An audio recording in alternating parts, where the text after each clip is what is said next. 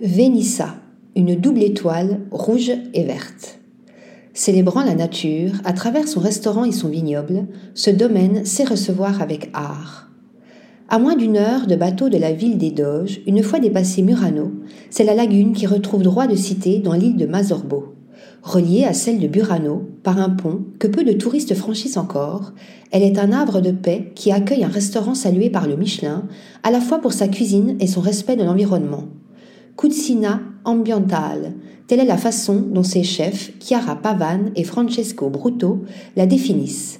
Entre vigne et canot, elle se veut le reflet, fidèle de saveurs ancestrales cultivées avec soin et dont les notes sont associées de manière à surprendre le palais.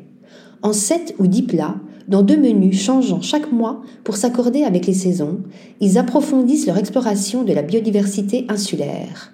Installé dans le cellier du domaine décoré par Véronica de Martin et fleuri par Carolina Rubini, ou à la table du chef laissant entrevoir la cuisine, le gourmet ira de surprise en surprise, se délectant de légumes cultivés sur place et de plantes oubliées, relevés d'herbes sauvages et assortis de crabes bleus ou de mollusques habituellement délaissés, mais ici sublimés. Également produits localement, les vins mettent à l'honneur le cépage d'Orona, cultivé dans l'enceinte même du domaine. La famille Bisol, qui en est propriétaire, a fait renaître cette variété presque disparue après l'aqua alta dévastatrice de 1966, permettant au vignoble de donner aujourd'hui près de 3000 bouteilles de Venissa Blanco. Pour prolonger l'expérience, rien de mieux que de séjourner dans l'une des cinq chambres du domaine de Mazorbo ou à la Casa Bruno de l'île voisine de Burano.